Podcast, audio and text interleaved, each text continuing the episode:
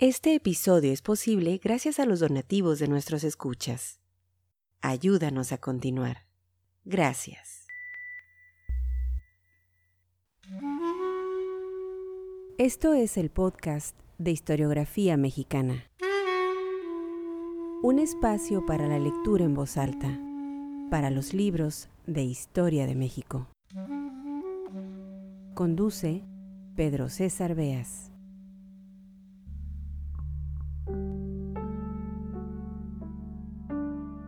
Sean bienvenidos al podcast Historiografía Mexicana. Este es el episodio número 81 y con él traemos para ustedes una entrega muy especial. Desenvolvamos un texto, una entrevista muy interesante y que, salvo estudiosos del callismo o el cardenismo, en realidad se conoce poco. Es la última entrevista que dio el expresidente Plutarco Elías Calles antes de ser expulsado del país en 1936 por el general Lázaro Cárdenas. Calles, sin saber que pronto sería mandado al exilio, concedió la entrevista al periodista y, vale decirlo, gran historiador José C. quien para ese entonces trabajaba como corresponsal del diario La Opinión. Pero vamos a dar un poco de contexto. Plutarco Elías Calles fue presidente de México en la década de los años 20, de 1924 a 1928. Álvaro Obregón era el candidato electo para sucederlo, pero en 1928, como bien saben, Álvaro Obregón es asesinado. Entonces, Calles se convirtió pues en una suerte de árbitro de la vida política nacional, en el hombre que, sin ser presidente, controlaba los hilos de la vida pública, quien decidía el rumbo del país. Se le conocía a Calles como el jefe máximo de la revolución, he ahí el nombre de Maximato a este periodo que corre de 1928 a 1934. Son los años en que el máximo personaje de la política dictaba el rumbo, don Plutarco Elías Calles. Con la llegada de Lázaro Cárdenas, a la presidencia, esto ya en 1934, el poder de Calles comenzó a disminuir. Fue con Cárdenas que se consolidó el presidencialismo en México. Digamos que la política era que nadie podía estar por encima de la institución presidencial. Era el representante del poder ejecutivo y su partido hegemónico quienes dictaban el rumbo de la nación. Elías Calles, al no estar de acuerdo con las políticas del gobierno en turno, con el gobierno cardenista, comenzó a hacer fuertes declaraciones criticando a los personajes de la política y sus formas de actuar. Comentarios que desde luego no cayeron bien dentro del entorno cardenista y por los cuales, y tal vez con razón para evitar una escalada de conflictos, el general Lázaro Cárdenas toma la decisión de expulsar del país en abril de 1936 al expresidente. La entrevista concedida a Valadez se da un día antes del exilio de Calle. Sin embargo, el registro de esa conversación no fue publicado sino varios años después, ya en 1943, y parcialmente, por la revista Mañana. La titularon ¿Cómo piensa Calles? Sensacional entrevista con el presidente, narración del rompimiento con Cárdenas. Vamos pues a la lectura en voz alta de este episodio. Son las últimas palabras de Plutarco Elías Calles antes del destierro. 1936, entrevista concedida a José C. Sean bienvenidos al podcast Historiografía Mexicana. Como siempre, agradecemos a nuestros mecenas. Sin su apoyo no serían posibles estos episodios. José C. entrevista a Plutarco Elías Calles.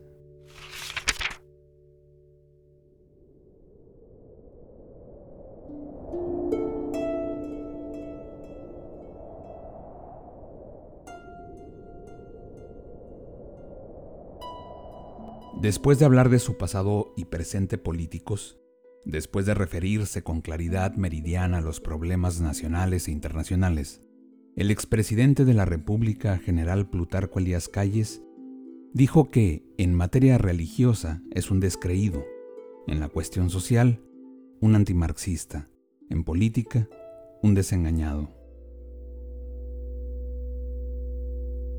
No, no volveré a la política. Nunca, nunca volveré a la política. Creo que es necesario dejar el campo a la nueva generación. Ya estoy viejo. Yo he batallado incansablemente. Ya he dado lo que tenía que dar. Quiero vivir tranquilo.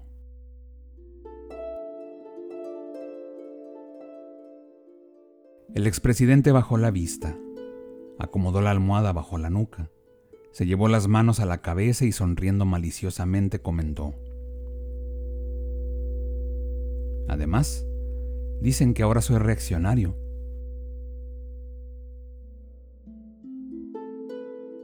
Me mira de reojo, baja los brazos y busca algo entre los pliegues de la sábana. Toma una cajetilla de cigarros de marca americana, busca nervioso un cigarrillo pero no encontrándolo, aprieta entre las manos la cajetilla, toma el que le obsequio, encendiéndolo al estilo norteño. Le pregunto si no volvería a la política si se lo pidieran sus amigos. Y entonces, arrojando una bocanada de humo, casi se sienta sobre el lecho y mirándome ahora fijamente con los pequeños ojos, en los cuales brilla una viva inteligencia y una energía de hombre combativo, dice con un gesto desdeñoso. ¿Amigos? ¿Dice usted amigos? Pues ni así volveré a la vida pública. Mi resolución es invariable.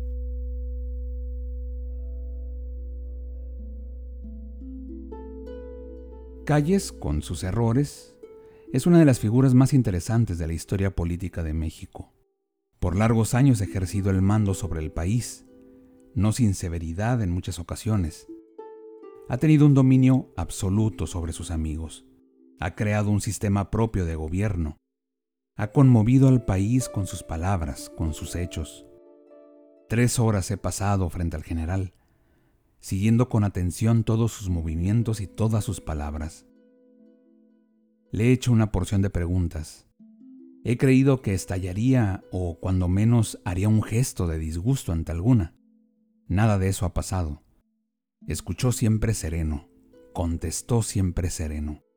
Solo cuando le pregunté por qué él y sus amigos se habían fijado en el general Cárdenas para hacerlo presidente de la República, pareció sorprenderse por la interrogación y me dio una respuesta vaga, imprecisa, creo que un poco insincero. Me recibió el expresidente de la República en la hermosa casa de campo que posee en su rancho de Santa Bárbara, a 29 kilómetros de la capital. Sobre la carretera de México a Puebla, y en el kilómetro 29, se ve a la derecha una serie de edificios. Son los establos de la hacienda. Sobre la izquierda se extiende una hermosa plantación de árboles frutales, peras, manzanos, duraznos. Bien se conoce que el propietario del huerto es hombre de orden, de dirección. Parece Santa Bárbara un pequeño rincón del sur de California. Entre los manzanos que florecen surge una angosta avenida pavimentada. Es la que conduce a la finca del propietario. A la entrada de la avenida hay una casa de mampostería. Allí está un retén de soldados federales.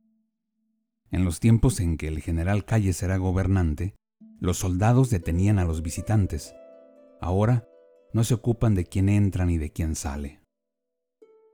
Al final de la angosta avenida se encuentra el búngalo del propietario de Santa Bárbara.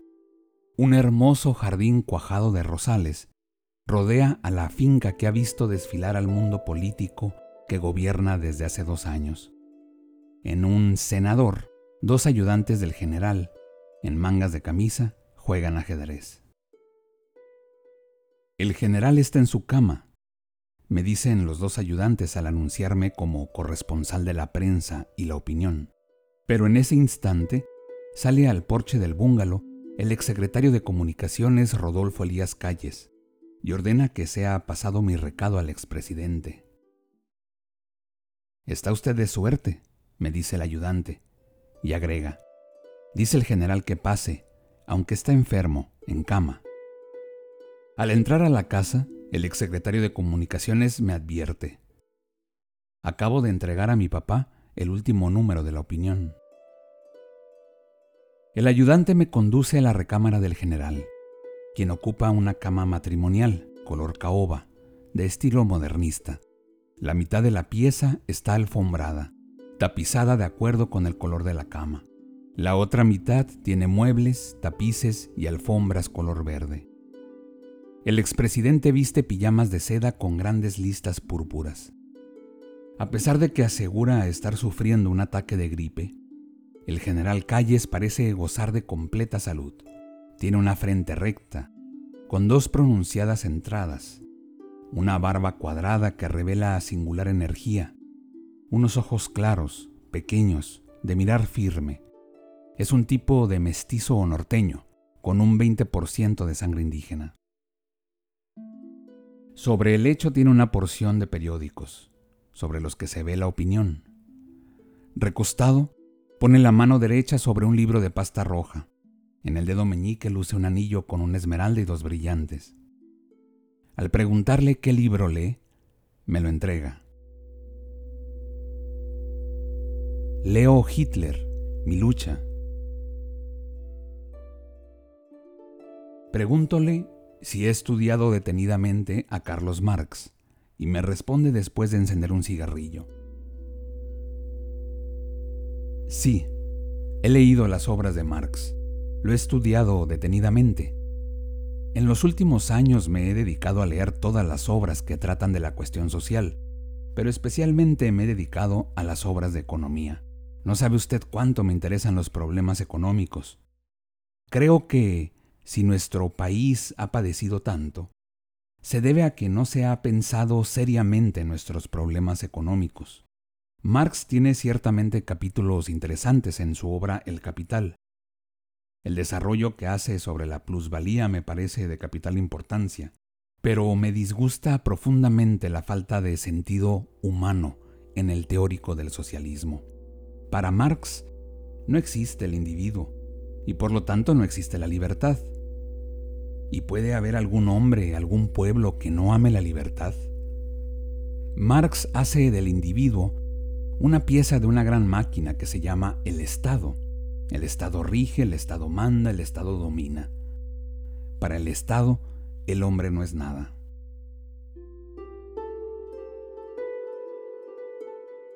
El expresidente que ha hablado pausadamente con su voz ronca me mira con firmeza como esperando una nueva pregunta.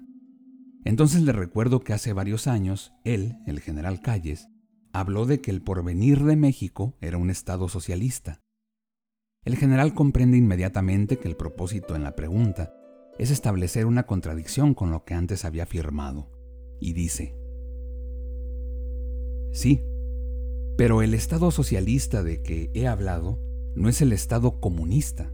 Siempre he creído en la necesidad de que el Estado sea protector de las clases débiles.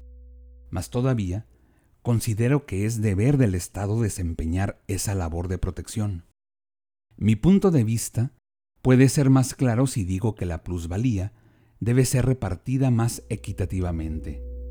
Pero entre la intervención del Estado en el reparto equitativo de la plusvalía y la intromisión del Estado en todos los aspectos de la vida moral y material del hombre, de la sociedad, hay una gran diferencia. Por otra parte, el Estado socialista del que he hablado no es el Estado que va a negar la libertad. El fin de la libertad es el fin de la iniciativa individual, y la iniciativa individual es el progreso del hombre y de las naciones. El Estado de que he hablado no es el Estado que acabará con la propiedad privada, yo diría que ese estado ha sido idealizado para nuestro país, exclusivamente para nuestro país, que por sus condiciones geográficas, étnicas, económicas, morales, necesita sí un progreso en su economía, pero un respeto en sus libertades. Es indispensable recordar que tenemos 8 o 9 millones de indígenas que viven una vida de inferioridad económica. Esos indígenas hay que irlos incorporando paulatinamente en nuestra economía. Pero esta debe ser obra de civilización y no debe ser obra de odios. Figúrese usted lo que es una siembra de odios entre esa gente que apenas va abriendo los ojos al progreso.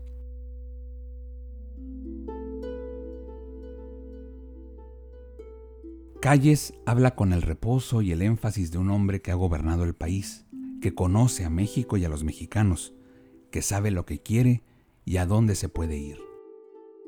Cuando he tratado de hacerle alguna pregunta, aprovechando algún alto en su plática, antes de escucharme, ha continuado hablando como adivinando lo que yo pretendía saber, y haciendo una ligera señal con la mano, tal y como si siguiese siendo maestro de escuela y como diciéndome para allá voy. El general Plutarco Elías Calles no cree que sea posible establecer un régimen comunista en México, no solo porque las ideas extremistas no tienen arraigo en el país, sino porque no hay hombres para ello. ¿Comunistas? Pregunta y agrega.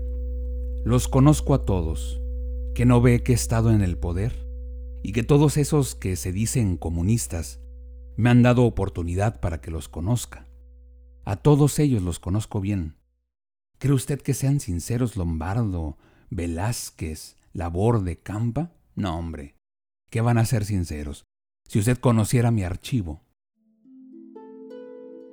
le pregunto cuándo lo publicará, y haciendo un gesto despectivo contesta, eso de publicar archivos son payasadas. Me mira fijamente de soslayo.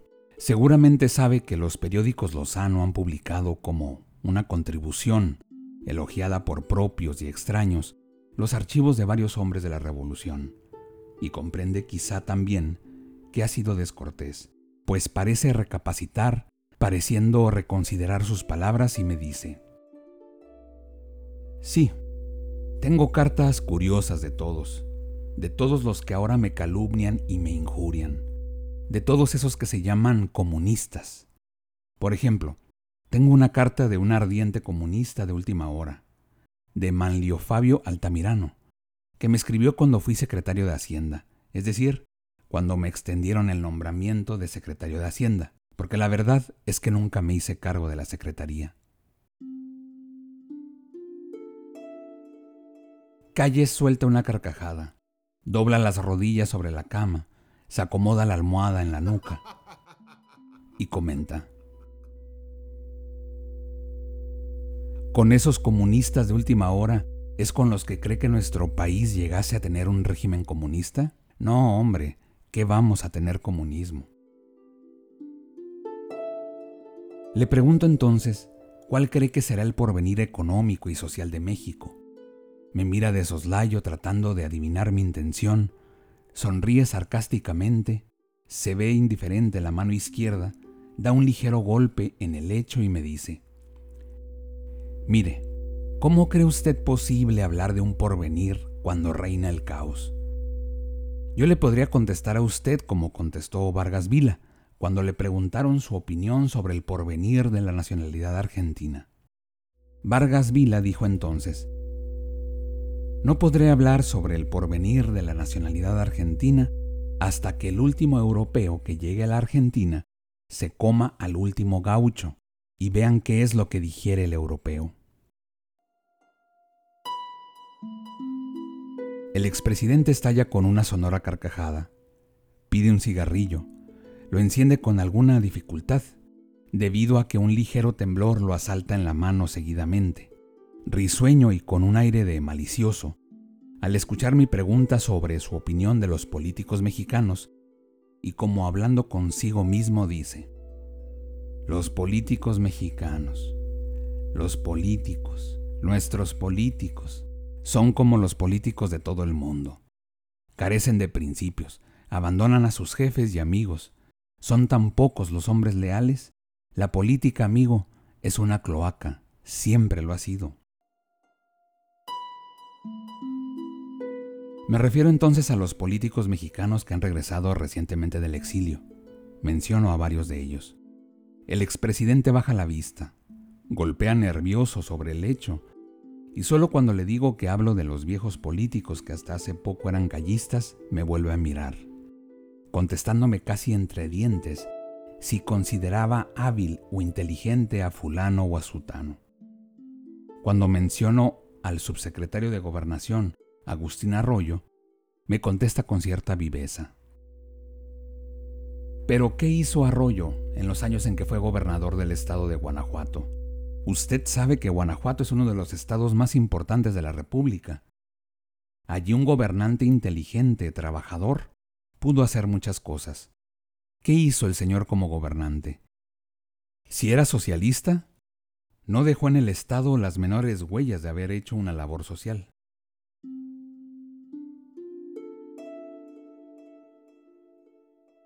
Cuando le pregunto en qué concepto tiene al general Cárdenas, el presidente de la República me vuelve a mirar de reojo, levanta las cejas, frunce el ceño y muy pausadamente con su voz ronca me contesta.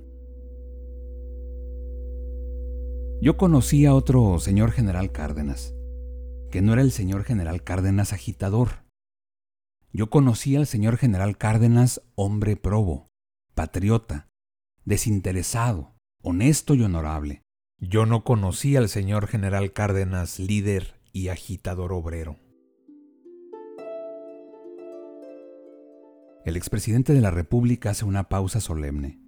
Quizá recuerden esos instantes que siempre consideró al general Cárdenas como a un hijo ha habido tres hombres de la Revolución a quienes el general Calles tuvo un verdadero cariño.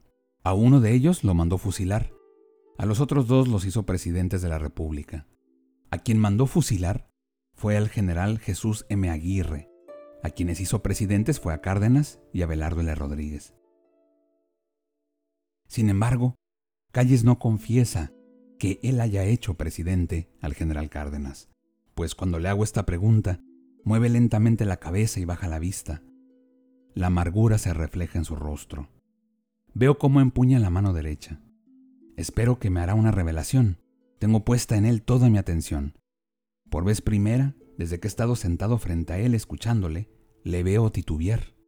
Bien se conoce que sostiene una lucha interior, pero una lucha violenta, rápida, que ha de resolver en unos cuantos segundos. Las venas que surcan su frente se han inflamado. Las arrugas se ensanchan como surcos. Se vuelve hacia mí. Sus ojos centellan. Por fin, con gran moderación me dice. La designación del señor Cárdenas como candidato a la presidencia de la República fue obra de las circunstancias. Fue el resultado de la organización del Partido Nacional Revolucionario. No fue obra personalista. El expresidente se detiene y dándome cuenta de que no hablará más sobre el asunto, le pregunto cuál es la capacidad mental, en su concepto del presidente Cárdenas, y responde con viveza. Le he dicho que solo he conocido a otro general Cárdenas, probo, patriótico, honesto, desinteresado, quizá un poco influenciable. Y digo que influenciable porque ahora es socialista por la influencia del grupo que le rodea. Pregunto si considera que ese grupo es sincero, y con mayor viveza me contesta.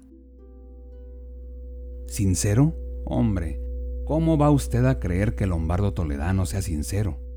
¿Y cómo va a creerse que sean sinceros otros que antes eran de la derecha y ahora son de la extrema izquierda? Yo los conozco a todos. Al único que siempre he conocido como radical es al general Mújica, pero el general Mújica tiene un poco de excéntrico. Mire, Ahora el ser radical sirve para que se abran las puertas del presupuesto. Todos esos que oye usted hablando de izquierdismo, de socialismo, de comunismo, es que andan buscando acomodo. No, ese grupo no es sincero, y lo único que está haciendo es perjudicando a nuestro país, sembrando la desilusión, el caos, y haciendo que nuestra economía camine a la ruina. ¿Y de los intelectuales mexicanos qué opina usted? pregunto. Y como sonriera, agrego, de Vasconcelos, por ejemplo. Vasconcelos es un hombre inteligente, culto. Lástima que se haya metido en la política. ¿Qué tienen que hacer los intelectuales en la política? Los que no se corrompen se hacen apasionados. La pasión le resta energías, talento. He leído el Ulises Criollo, de Vasconcelos. Ahora estoy por leer La Tormenta. El Ulises tiene páginas preciosas. Pero, ¿qué le daría a Vasconcelos por hablar de sus... Y Calles, al lanzar la última palabra, lo hizo con fuerza, alzando la voz y los brazos. Le pregunto si ha leído todo lo que de él se ha escrito, por más severo que sea. Instintivamente vuelve la vista a la opinión y dice, Leo todo. He tenido por costumbre enterarme detenidamente de lo que dicen mis enemigos políticos. Nada me disgusta. He visto enojados a algunos de mis amigos por algunos ataques que me han hecho, mientras que yo los he aceptado serenamente. ¿Por qué un hombre político no ha de estar expuesto a las críticas? Lo único que me ha llegado a causar enojo es la calumnia, que se ha desatado contra mí en los últimos meses. Pero, ¿qué quiere usted? Así es el mundo.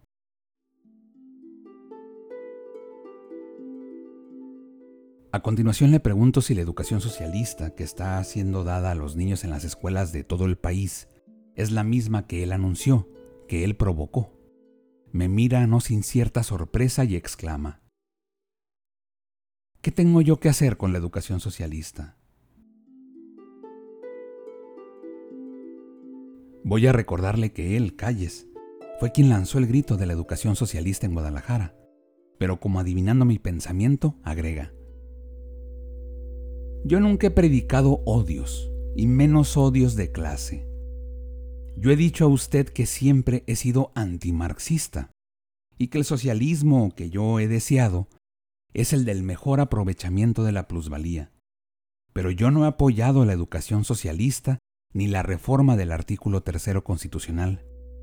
¿Cómo voy a aprobar una reforma de tal naturaleza cuando ni siquiera se ha definido qué es el socialismo? Ni los mismos marxistas entienden. Que me señalen a dos teorizantes del socialismo, que estén de acuerdo en sus concepciones. Ni Marx ni Engels pudieron ponerse de acuerdo. Luego, para establecer la educación socialista, se hace una reforma a la Constitución que se condensa en unas cuantas líneas. ¿Cómo? ¿Cree usted posible que lo que los teóricos del socialismo no han podido definir en cientos de volúmenes lo definan los legisladores mexicanos en unas cuantas líneas? ¿Cree usted posible que los cientos de maestros rurales estén capacitados para enseñar socialismo? Y prueba de que están incapacitados es que la enseñanza socialista es una cuestión de mitin, pero lo más peligroso es esa enseñanza de odios a los niños. El hombre, que no necesita de mucho para poner en juego sus malos instintos, inducido por esa propaganda de odios y clases, ¿a dónde irá a parar? Ya usted conocerá muchas anécdotas que corren sobre la enseñanza socialista a los niños. Por si no lo sabe, le voy a contar una de ellas. Un maestro preguntó a sus discípulos, ¿quién es un burgués? Un muchacho contestó, un burgués es un señor que desayuna en Sanborns, que come en Lady Baltimore, que cena en Prendes, que tiene automóvil, que fuma puro. El muchacho debió haber dicho que tal tipo no era un burgués, sino uno de nuestros socialistas. Pero, ¿qué quiere usted? Es lo que se enseña, es lo que se predica, es lo que se propaga. No se pueden imaginar qué de males está acarreando al país. Qué siembra de odios, qué siembra de odios. Así que ya sabe usted lo que es un burgués, digo, un socialista. Calles ríe jovialmente, y aprovecho para pedirle que me diga cómo fue el rompimiento del presidente Cárdenas con él. El expresidente, mirándome fijamente, y después de dar un golpe sobre la cama, contesta. ¿Cómo dice usted? Mire, el 11 de junio estuvo platicando conmigo sobre la situación en que se encontraba el país. Le hice saber que mi deseo era que terminara la agitación, porque la agitación estaba perjudicando al país, etcétera, etcétera. Con todo lo que le dije estuvo de acuerdo el señor presidente me dijo que aprobaba mis palabras. Hablamos como amigos. Como amigo me contestó. Nos despedimos con el entendido de que los dos estábamos de acuerdo. Lo mismo que le dije al señor presidente, le dije al licenciado Padilla. Y recordará usted que ese licenciado publicó una entrevista conmigo. Luego, ya conoce usted el resto. El señor presidente contestó en forma muy diferente a lo que a mí me había dicho. Eso es todo. Pero para mejorar la situación de nuestro pueblo es necesario conocerlo, estudiarlo y no agitarlo. En un caos como el que reina actualmente, ¿quién puede pensar en la salvación de nuestro país? ¿Qué no ve usted diariamente en los periódicos que aumenta la delincuencia? ¿Que nadie tiene confianza en el porvenir? Es que la moral se está relajando, y un pueblo sin moral es un pueblo perdido. Después de dos horas de conversación, el general Calles se hace más jovial. Se borra en él el sello de la autoridad. Ya no mira de reojo. Hace un nuevo movimiento que parece ser de mayor confianza. Se lleva la mano a la cabeza y se baja el cabello peinado hacia atrás, hacia adelante, quedando sobre la frente un pequeño tupé. Ríe, y entonces luego, con la punta del índice de la mano derecha, describe sobre la frente un semicírculo, para seguidamente echarse de nuevo el pelo sobre el cráneo. Este movimiento lo hace mecánicamente varias veces durante la última fase de la entrevista. Es ahora más expresivo en sus gestos, en sus actitudes, y al continuar hablando de sus antiguos amigos, insiste. Hombre, hombre, si yo los conozco a todos, los he tenido aquí,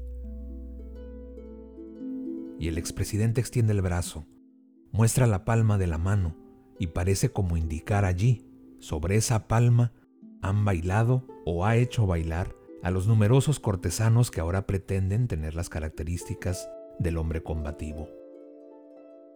Calles ríe con cualquier motivo. Cuando ríe, cubre con el labio la dentadura superior y enseña la fila de blancos y pequeños dientes inferiores. Aprovecho entonces para preguntarle si en su juventud fue católico. No, no he sido católico. Ni en su niñez, interrogo. Ni en mi niñez, agrega. Debo decirle que allá en mi niñez toqué las campanas de la iglesia de Hermosillo. Pero eso se hace por gusto y por travesura. Además me robaba centavos de las limosnas para comprar golosinas. Y crea usted que esa ha sido mi única conexión con la religión y con la iglesia. Le pregunto si es masón. Se lleva la mano a la cabeza, se hace el cabello para adelante y para atrás, y mueve la cabeza en sentido negativo y habla. Fui masón, sí, fui masón, pero siempre he sido un rebelde. Me disgustan las ceremonias de la masonería, por eso la abandoné después de dejar la presidencia? No, no, contesta rápidamente. Hace muchos años, era yo muy joven, pertenecía a la logia Humanidad, de la que era venerable el licenciado Peláez. Tendría entonces yo unos 22 años. Desde entonces no pertenezco a ninguna secta.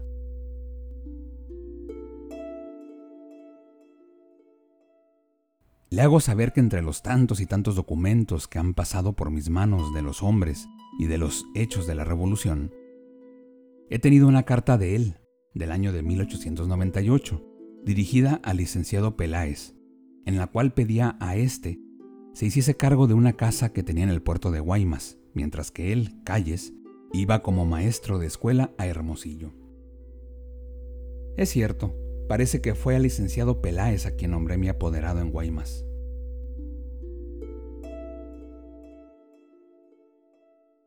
Usted ha dicho en varias ocasiones que no ha existido ni conflicto ni problema religioso en México.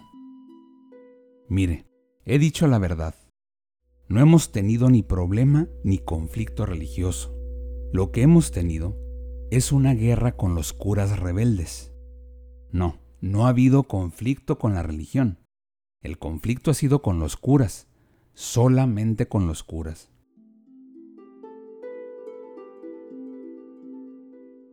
El expresidente de la República se incorpora sobre el lecho, acomoda las almohadas, enciende un cigarrillo y con su voz ronca y hablar pausado dice,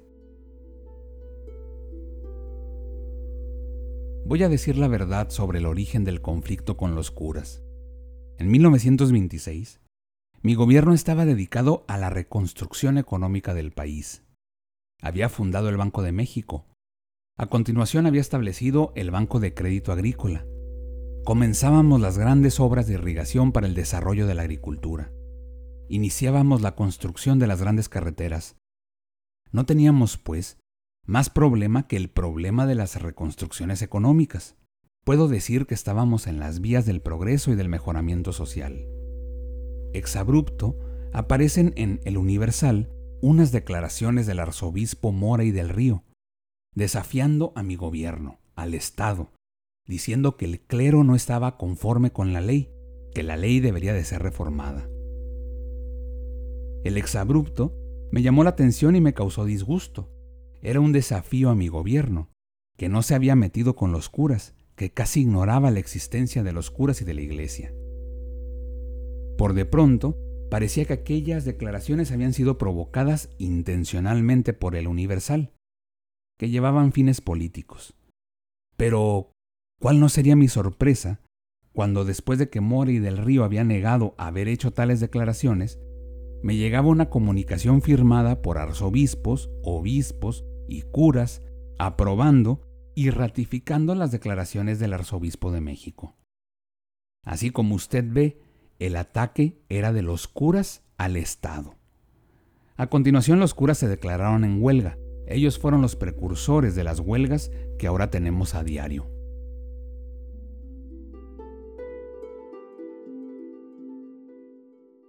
Calles ríe con fuerza. Sus ojos como los de hombre que gusta de la lucha, centellan y luego sigue. Los curas huelguistas abandonaron los templos. Mi gobierno los podía haber mandado cerrar, pero como muestra de cordura, los entregó a las juntas vecinales. Los huelguistas se hicieron entonces rebeldes, fueron a la guerra y obligaron al gobierno a ir también a la guerra. Así que fíjese en el proceso. Primero, curas que atacan al Estado y a las leyes. Después, curas huelguistas. Y por fin, curas rebeldes. ¿Qué tenía que hacer el Estado si no es que defenderse? Ya usted sabe el resto. Vino la guerra sin cuartel y las dolorosas consecuencias de esa guerra. A veces el Estado aparece demasiado cruel, pero es que el Estado tiene que defenderse. Ahí tiene usted la verdad en el conflicto religioso o problema religioso, como usted quiera, pero que fue un conflicto entre Estado y curas rebeldes. Trato de hacerle una pregunta, pero el expresidente prosigue. Fue un caso doloroso para nuestro país, pero cuando un gobierno comienza a hacer una obra de construcción, cuando la paz es alterada, cuando existe amenaza a las instituciones, el Estado tiene que defenderse. Yo hubiera querido terminar mi gobierno sin ese conflicto, pero me provocaron los curas rebeldes. Mi gobierno les hizo frente, en ello acepto toda responsabilidad.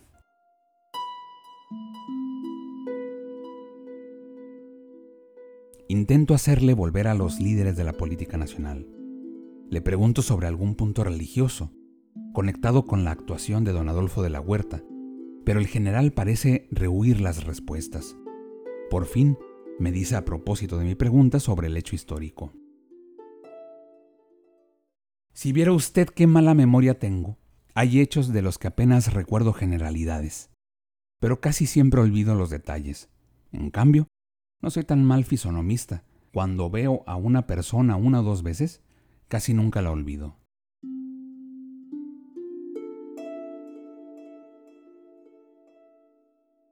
Le pregunto si desde su regreso a México, el 13 de diciembre de 1935, le han molestado o le han perjudicado sus intereses.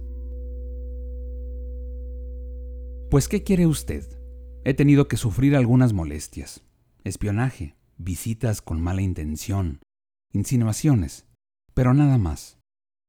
No sé por qué me hacen pasar por estas molestias, cuando no soy ningún problema para el país. Ya le digo, Estoy retirado de la vida pública y seguiré retirado. Lo único que he dicho es que el estado caótico de nuestro país está perjudicando seriamente nuestra economía. Y repito, que se puede ser obrerista sin necesidad de llegar a las exageraciones, sin necesidad de hacer de la Secretaría de Educación Pública un centro de agitación comunista.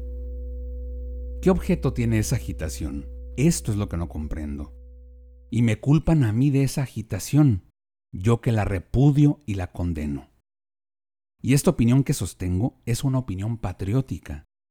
¿Qué ventajas ha obtenido la nación durante el último año? ¿Qué ventajas podría obtener para el futuro? Nadie cree, porque es contrario al desarrollo natural de las cosas, que mediante esa agitación se logre un beneficio económico de nuestros millones de indígenas, de nuestro pueblo proletario.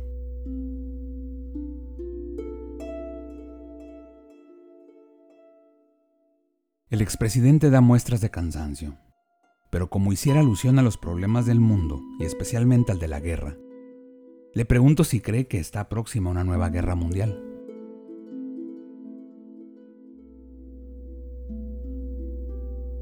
No, no lo creo. Creo que estamos muy lejos de una nueva guerra. ¿Qué objeto tendría una guerra? Las guerras hasta 1914 son explicables. Las potencias europeas tenían necesidad de llevar a cabo un reajuste de las colonias. Había todavía territorios que disputar. Pero actualmente el problema de la expansión territorial ya no existe. Por muchos y muchos años, las potencias se limitarán a conservar los territorios que han conquistado en pasadas guerras. Se dice que la competencia comercial puede provocar una nueva guerra. Creo que tal concepto de desarrollo comercial es erróneo.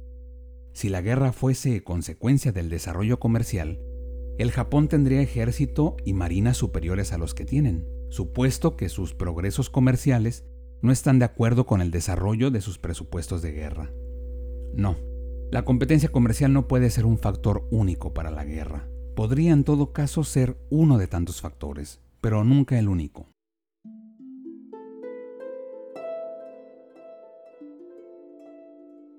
Cuando me pongo de pie, el general me extiende la mano, aprieta con fuerza y me dice afable que siempre está a las órdenes de los periodistas. Salgo del jardín. Son las siete de la noche. Ya empieza a oscurecer. Pero los dos ayudantes del general siguen jugando ajedrez.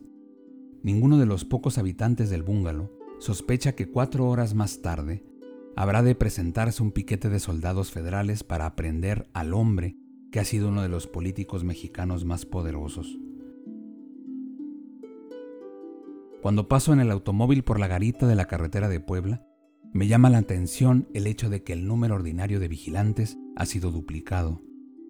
Y además, me doy cuenta de que hay varios policías que detienen los coches y examinan, nerviosos, el interior de los vehículos.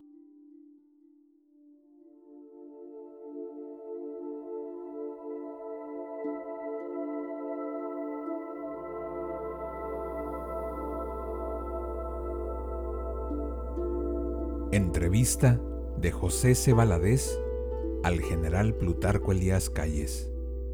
Abril de 1936.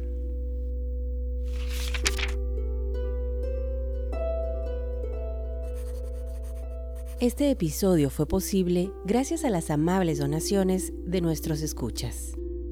Al convertirte en mecenas de este podcast, fomentas la lectura y la divulgación de la historia de México. Visítanos en historiografiamexicana.com.